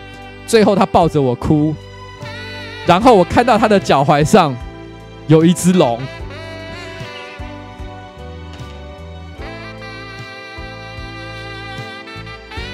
这是。”这到底是什么故事？这故事好疯哦！不如杀了我。我先讲，我不知道故事是真的假的，你不要问我。你问我话，我也同一件事，因为这故事好听到，我觉得好好，真的太好听，好听到我觉得这不可能是真的吧？可是你是又觉得细节很多，多到应该也不会是假的。因为他很多地方我觉得都也蛮合理的。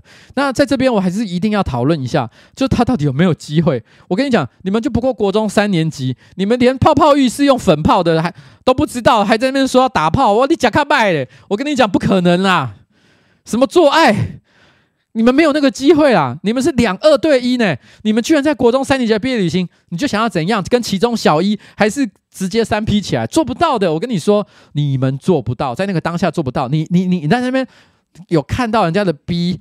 其实我觉得他也不是真的看到 B，他应该只是看到下面，看到下面，你知道我意思吗？因为他说就像男生夹着小鸡鸡的样子，所以他其实就是看到那个 Y 字形的部分。那个 Y 字形部分不是不能叫做看到 B，你只看到下体，那叫做下体。OK，你看到那个下体的那个状况。OK，你看到下体，然后呢，你有轻轻的碰到人家的奶，你已经在国中三年级是一个完全的胜利组。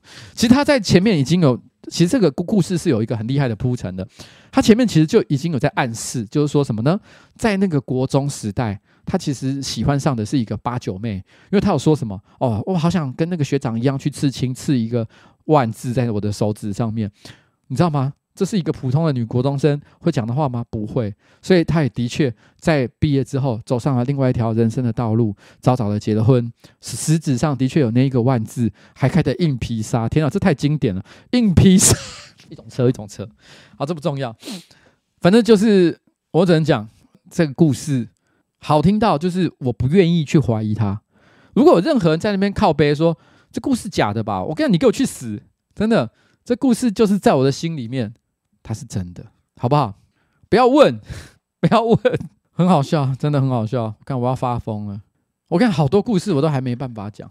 好了，那我现在哈吹西里说，这可以拍一集。此时此刻，可我觉得可以耶。我觉得此时此刻的剧本都不一定有这么屌哎，这很好看呢。你可以把一些细节补足，超好看呢。哎，真的，我要发疯了。Jim C 说：“今天虽然喝今虽然今天喝了饮料，还是抖那给呱呱跟彩铃。今天上部影片让我在办公室笑出猪叫声。我跟你讲，上部今天的影片真的是很好看呐！哦，虽然名字标题是有点可怕，那个放屁的哈，但是我跟你讲，真的我觉得蛮好笑，大家可以去看一下。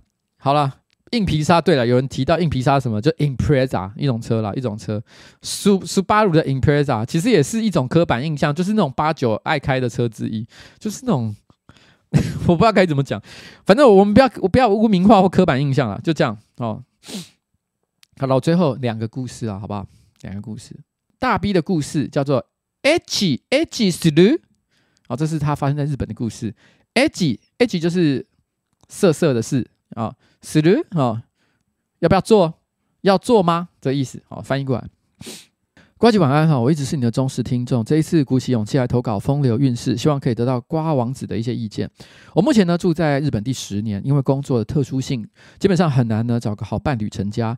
因此，我每次有需求的时候，日本的风俗业通常就是我的选择。我很清楚我自己只是要解决生理需求，因此啊、无论是日本的风俗小姐，都会营造恋爱感。我心中总有一条清楚的界底线去拉着自己的理智。我也很遵守风俗店的规矩，几年下来都没有出过什么意外。但就在今年年初，我遇到了一位非常特别的按摩风俗店小姐，她名字叫做李果，她是一个新人，大学四年级，刚入行两个月左右。那李果其实听起来应该是念 lingo 吧，应该是念 lingo 啊。然后呢，这听起来就像是假名啊，不像是真的名字。第一次见面的时候呢，我们因为有共同的兴趣而相谈甚欢。他是真的对这门兴趣很有研究研研究哈，不是那种应酬性的谈话，很因此自然的。接下来几次呢，我也都是继续指明他来按摩。当然，这时候的我仍然很清楚自己只是一个客人，没有对他有多余的想法。我只是很开心呢，能够在享受服务的过程当中，找到一位可以真心开心聊天的对象。但这一切呢，在我们第三次见面的时候，有了一点变化。他对我说。哎，几时了？哎，几时了？就是要做吗？他突然这样跟我说：“日本的风俗场所呢，除了泡泡浴之外，基本上是禁止性爱行为的。当然，某些情况呢，隐藏服务也是有的。十年来，我都没有遇过主动提这件事情的小姐。哦，因为日本其实风俗业呢，其实本番是禁止的。但是问题是呢，其实偶尔大家会有些私下的暗盘交易。但是他过去十年在做在就是找这些风俗店的小姐的时候，从来没有遇过有人。”提过说，哎，我们可以来，就是本番就真的真枪实弹来做一下。他居然听到这句话的时候，他觉得脑袋一片空白，似乎是看出我的犹豫，他就抓住我的下体，很顺势的就直接放了进去。真的可以吗？我挤出最后一点点这个理智挣扎的问他这个问题。他说，他回答，嗯，李果想要你。我们做了，做完之后，心里随之而来的罪恶感。和各种疑问层出不穷。但那个情况下，我觉得我无法问什么。他又看出了我心里藏着的千百个疑问，简单的说了一句：“是李果自己想做的哦，你不要感到抱歉。”又轻轻的吻了我的脸颊，说了那一句老司机们肯定都听过的那句话：“你要对店里保密哦。”他打破了我一直以来都很遵守的规矩，我心里其实很煎熬，但身体却是诚实的。我还是会去约他，而且还是约一整天的那种。我跟他去了好多地方玩，吃了好多美食，做了很多一般情侣会跑的约会行程。我牵了他的手，我知道我动了真心。但尽管心里有千百个想象和疑问，我仍旧没有对他说出我的想法，因为我心里最深处，我仍旧觉得他应该只认为我只是他的一个恩客而已。即便他对我说：“你你不用再透过店里预约了啦，我们自己出去吧。”或是，或是他会对他讲：“你就给李果一把家里的钥匙嘛”之类的话。但是我的心里深处，我还是觉得这种事情不可能在我身上发生。但我的身体基本上是离不开他了。于是，在认识半年之后，我搬家了，从博多，就是北海道那一带哈，搬到东京，很远。没有办法轻易见面，但我每天呢，仍旧会传赖，然后分享的日常的大小事。他三不五时就说他想要来迪士尼热乐园、哈利波特影城这些话，我不知道他会不会哪天就真的直接跑来东京。他来的话，我要怎么面对他？我到现在还在想，如果没搬家，我直接给他我家里钥匙的话，我会不会现在就是堂堂正正的在大街上约会，享受着日本美好的气氛呢？明年一月，我在博多会有一个演出，他会来，我们还是会见面。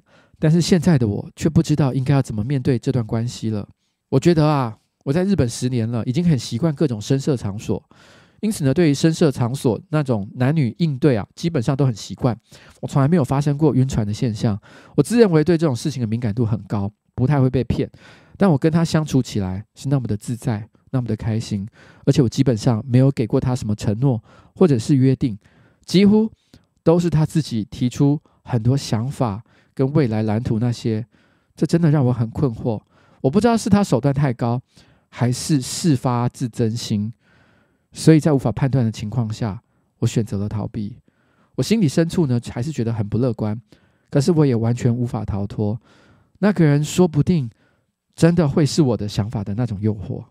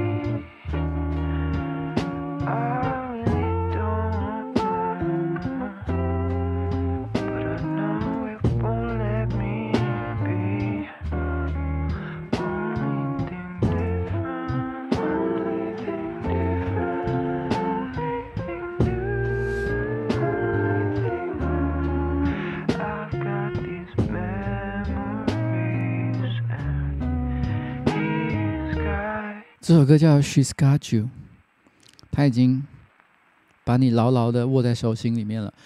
我先讲一下我的想法了哈，就是日本的情况我不了解，所以我只能够用我在台湾的一个得到的社会常识来给你一些我的看法。我我也认识一些从事比较特殊行业的女生啊，这个之前也有过一些接触。年轻在三十几岁的时候呢，我也会出入一些类似这种场所的应酬啊，所以我对于他们的生态，对于他们的心情，不是完全不能理解。我相信其实台湾啊，跟这个日本，或甚至全世界，我觉得可能这些女生的心情，我觉得都有一些可以相似的地方。我认为。其实这个东西我不能够讲，她一定是这么想。我猜测，我先讲她呃，这个东西有一点几率啊，哈，就是说我先讲，我觉得最有可能的一个情况，他是觉得对你蛮有好印象的。可是你要想哦，你的生活当中，不管是你用花钱也好，还是你。平常正用正常管道，其他的一般管道，你认识的女孩子其实数量是非常有限的，尤其是更有深入交流的，我想就更人数就更少了。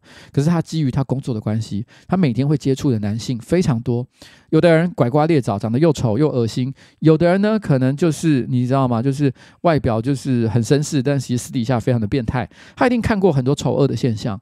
但是当然的，在这些丑恶的人当中，一定也有几个，就像你一样，其实是跟他谈得来，他心里觉得不错的人，他愿意跟他出去，他甚至于会跟他撒娇说：“不然你给我你家的钥匙嘛。”我相信，其实他可能也有遇过一些还不错的人，在他们的心里面，你是不是地位最高的，或者是唯一最特别的那个？其实我不知道，但是我知道他一定对你有一些比较好的感觉，但是很可能不是只有你一个人，所以他对你有些期待，他的期待可能是希望。你跟他有更好的关系，可能是花更多的钱在他身上，这些通通都有可能。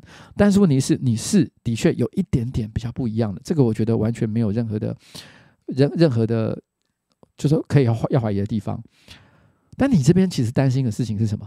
你担心的事情是，就像我跟你说的一样，其实你就是终究是客人之一。如果你对他付出真心，你喜欢他，你跟他告白，这一切就像白痴一样。你会，他会觉得说：“天哪，你你怎么认真起来了？”甚至搞不好他会因为你跟他告白这件事情，于是他就你知道吗？疏远你，然后没有办法跟你在一起。你都很害怕这一切所有事情的发生，你知道吗？其实我觉得这个问题他怎么想根本就不重要。我认为，其实从事这个行业的女孩子，她们也是人，她们也是女生，她们可能看过一些丑恶的事情。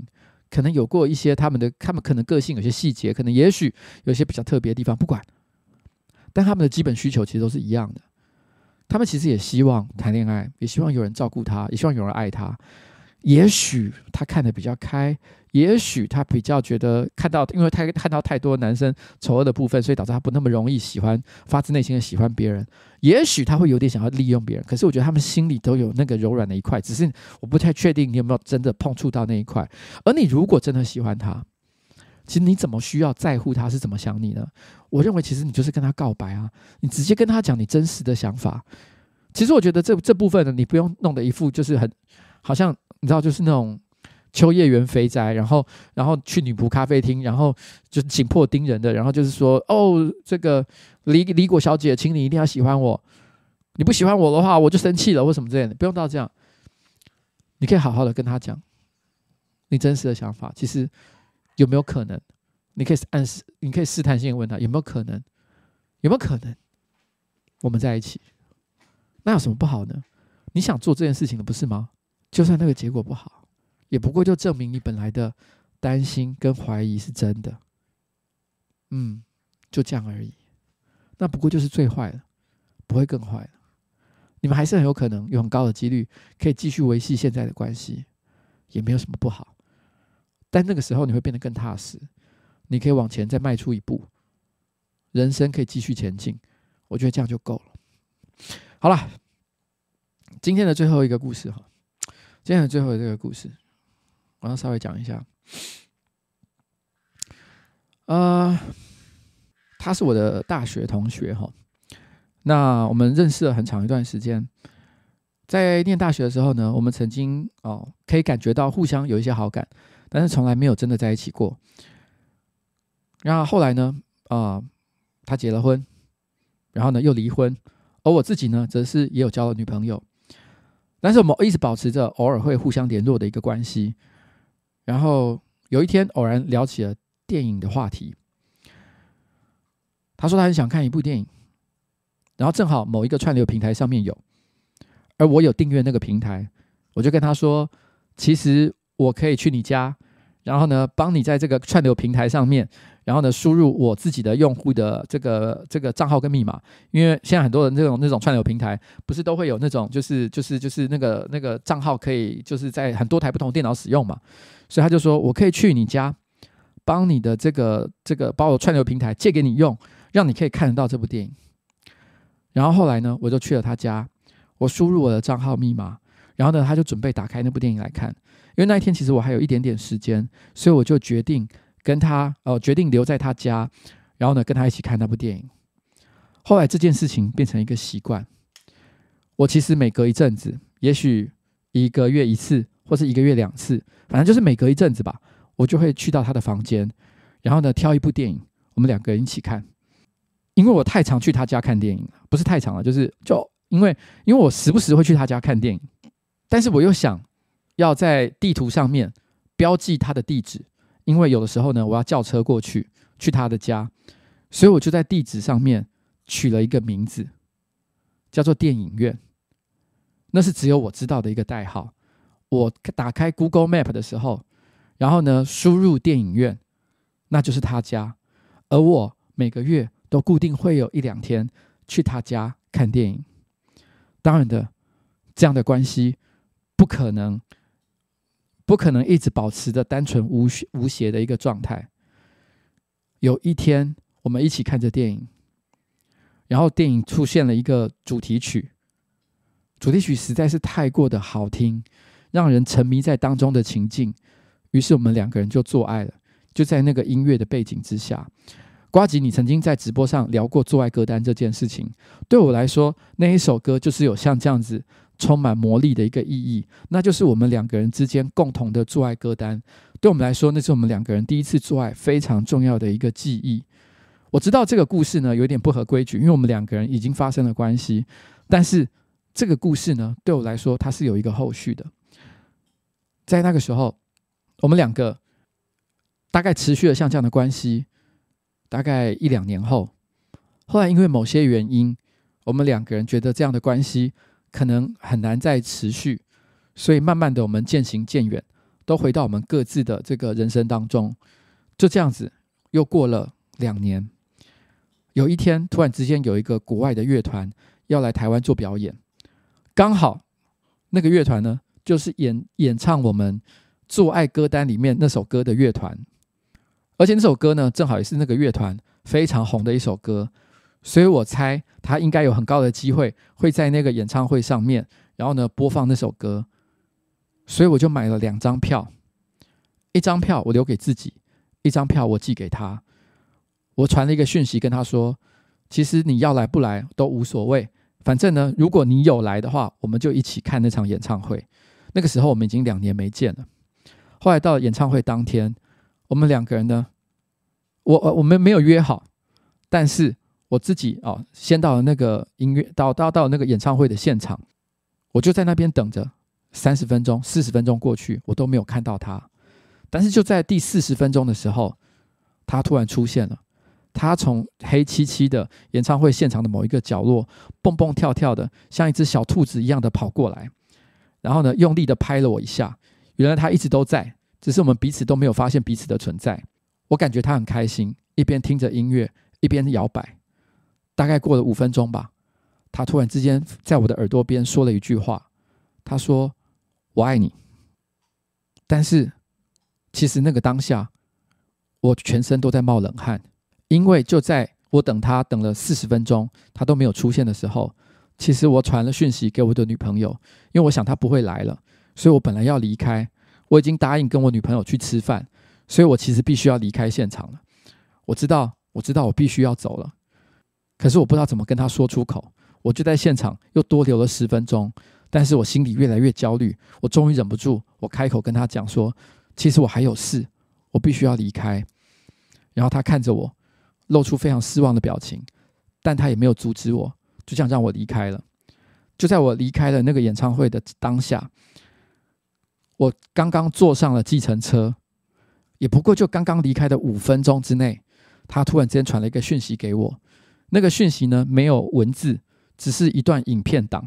那个影片是他记录下当时那个演唱会现场的景象，就是那一个乐团在唱我们两个人做爱的那一首歌。然后他留下了一个讯息，你甚至等不到这首歌的时间。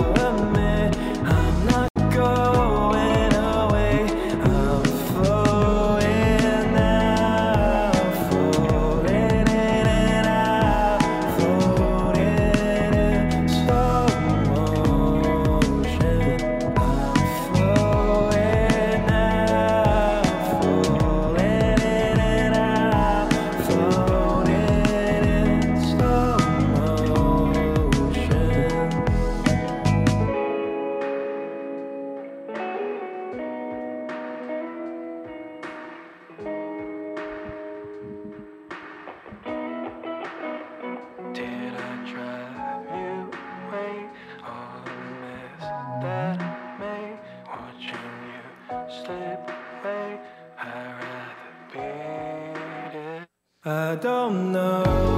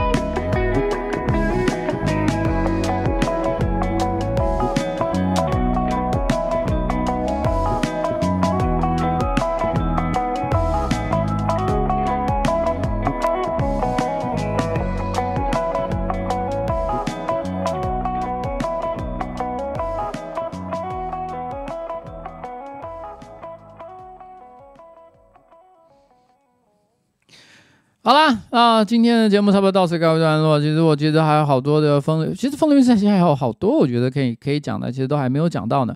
但不管怎么样了，今天也晚了，大家也都累了，该早点去睡觉。那今天呢，其实最好的故事，我觉得今天有好几种几种不同的故事啊哈。那像最后的结尾，就是你甚至等不到这首歌出现的时间啊，或者是说像是前面哦，呃，脚踝赤着龙的蔡英文，还是最前面这个五批之战哈。这个这个这个武汉肺炎哈，这这几个系列我觉得都相当的不错了，那他大家呢都可以再再回味一下，然后呢这个这个这个推荐给朋友听啊。那但这边最后结尾我就是照惯例了，我还是把一些观众的一些抖内留言我稍微念一下。皮克他比如说你在直播前上风流课，我在电脑前面喝可乐，好，那那就祝福大家每天都可以买可乐。那医生劝说，哎，听老板哈，这个聊政治就是舒服啊，拜托传授一些美感给这个台通老板。每次听他们聊政治话题，都希望呱吉和小周老师拯救他们。哎，我先讲一下，其实我我不太知道台通他们聊政治是个怎么样的情况，但我觉得私下听他们聊政治的情况，我觉得他们绝对是可以聊的，绝对可以聊得很有趣。可是我在猜测啦，他们可能会有一个问题是在说，他们因为不是很想成为被大家该怎么讲的骂的焦点，所以。他们比较不会去很直接或尖锐的采取任何很明确的立场，所以大家可能会，你如果你是想要听那种东西的话，你可能会觉得稍微有一点点就不够不够不够有有意思吧？我不知道啦。但是你是事实上，我觉得他们不会不可能不不可能是不会谈的哦，他们一定很也很会聊的。Rico 维说：“这个老板晚安哈，这周六是我女朋友阿如的交往纪念日，可以跟她说一声生日快乐吗？我这边跟阿如说，阿如生日快乐。”然后呢，他最近过得很混乱，关于职业规划也没头绪，健身也没好好健，希望可以跟他说声加油哈！人生路漫长，我会一直都在的。虽然《大话西游》中的周星驰呢说过，如果爱有期限，我希望是一万年，但我更希望呢，他在《西游降魔篇》结尾的台词“一万年太久了，就爱我现在”。好，那就是你知道吗？好，希望这个阿如哈，他也可以慢慢的生活步上轨道。这边呢，这个 Rico 想要跟你说，他就是真的是非常爱你，爱我现在，right now，right now，right here，right now，OK。然后呢，OG 上料，他说料料 OG 上哈，他说今天要不要换个话题会比较有趣？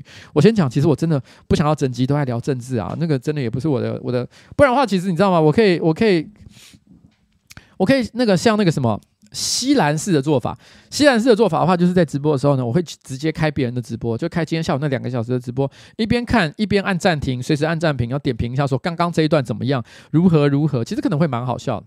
还是说我真的可以做这件事情？I don't know，随便了哈。再说，芋头说：“郭老板晚安哈，我朋友玉皇大帝十一月十号生日，原本我要在十一月九号的直播呢祝他生日快乐，但因为我沉迷工作，连续两周都错过直播，才一直拖到现在。干三小啊，该可以这样吗？请问迟到两周的我是混蛋吗？是，你是混蛋。他现在人在中国，想请老板祝他生日快乐，一切顺利，谢谢老板。那我在这边呢，跟他的朋友哈，这个不要玉皇大帝说生日快乐。然后呢，Han CY 哈。Han CY，这个不那个不 C Arati 说刘宪胖小子，对，我刚脑海中也想到这首歌，诶，刘宪胖小子的确有一首歌，就是 Right Here Right Now，我找找看我能不能找得到 Right Here 这首歌吧。然后呢，Osha Big 说，你跟人渣文本周老师有聊什么吗？聊蛮多的，我们聊选举聊蛮多的，可是一时间不知道从哪里讲起。你是要问我哪件事吗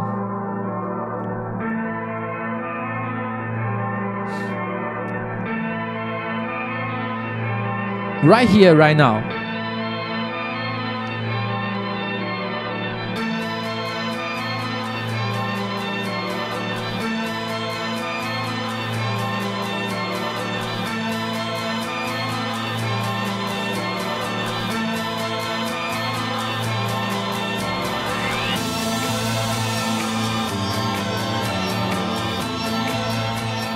好了，这边我就拿来放背景哦。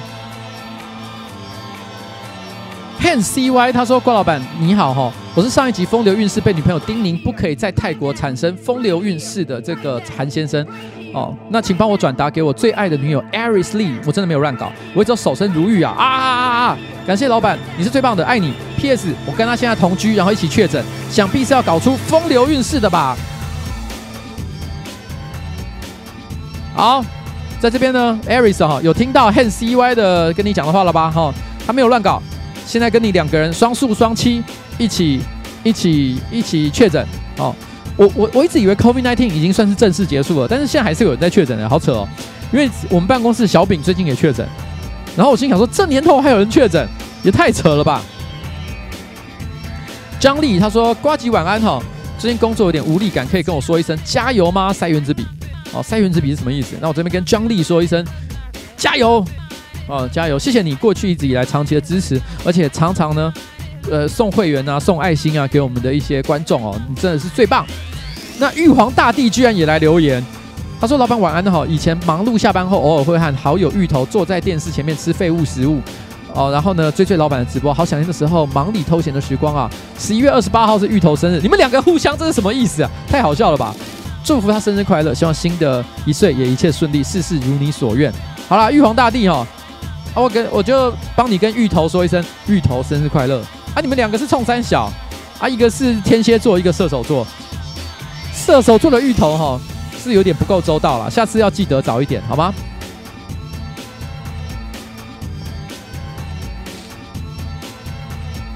然后呢，B 说这个老板好哈，猫宝生日快到了，想请跟他说声生日快乐，希望他平安健康，希望他发财暴富，也希望他过得快乐，每天都过得开开心心，笑容永远这么甜，所有的好事都发生在他身上。那也别忘了好好爱自己。好了，猫宝生日快乐，这个是 B 想要跟你讲的话，好不好？然后呢，热热气巴萨拉他说，Olino Uta oki ka。不在台湾呢，也没空追蓝白分手大戏。感谢瓜吉的总结，让我听了一场好戏。工作呢，来到清景泽的王子饭店小木屋，在小木屋里面听瓜吉直播风流韵事，好赞啊！好了好，希望热气巴萨拉过得开心。你知道今天下午我在忙着，不晚上大概七点钟，我还在忙着准备今天晚上直播的内容的时候啊，你知道迪拉就打电话给我，他就突然间说，哎、我刚刚都在哈，因为他最近可能有演唱会还是什么之类的活动，他在忙着排演。他说我排演到后来，发现 Facebook 上写一堆蓝白盒的事情啊，到底发生什么？他可能是很急哦，想要在休息时间赶快获得一个懒人包，想说我一定知道，所以要听我讲，所以我就赶快总结了一个大概五分钟、十分钟的版本，跟他讲说发生了什么事啊。我不知道他现在有空了没？他可能已经回家了哈，然后现在在自己去追那个 Delay Life 啊，哦。S S S 哈七九三一三哈，他说英文和小一的故事，拜托纳入台通。听说他家档一集，然后呢让小何饰演主角。小何小何好像蛮适合的，好不好？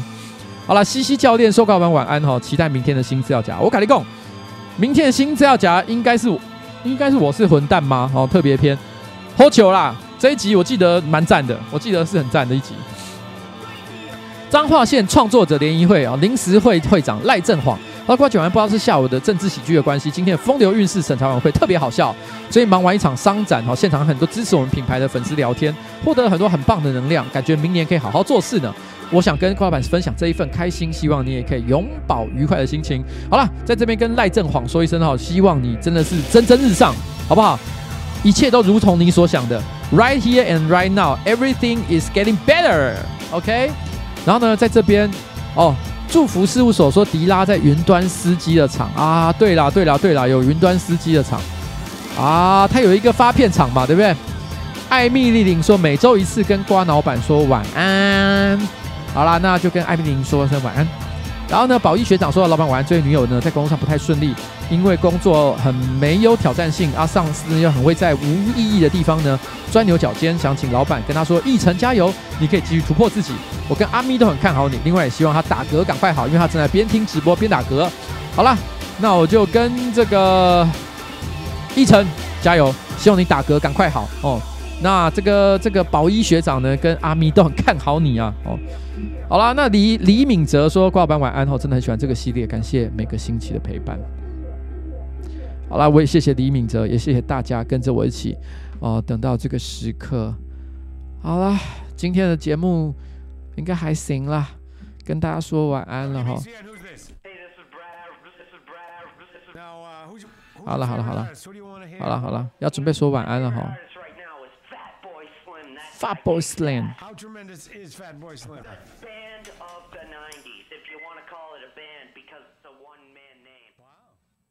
好啦，跟大家说晚安喽。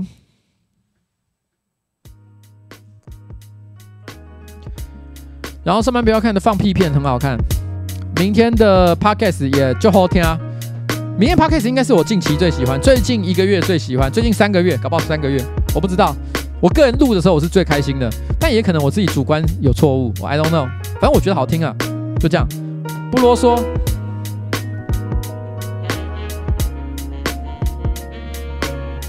晚安，还有小绿哈，雨杰，好久不见的雨杰哈，这个 K A K 三 W 哈，跟大家都说晚安啊，芋头啊，玉皇大帝啊，大家都赶快晚安啊，呃，变身怪客啊，尼采啊，Sherry 啊，Hank 哈，呃，Cheating Amber。哦，胡福尔、Tom Liu、Ivy、月月、如波特之歌哦，好了，跟红豆抹茶、猫猫玩哈，都跟他说晚安，Posh 也晚安了啦，哦，芝芝也晚安了哈，然后西西教练晚安，阿雄晚安，啊、大家都晚安了，Sarah 也晚安，耶、yeah。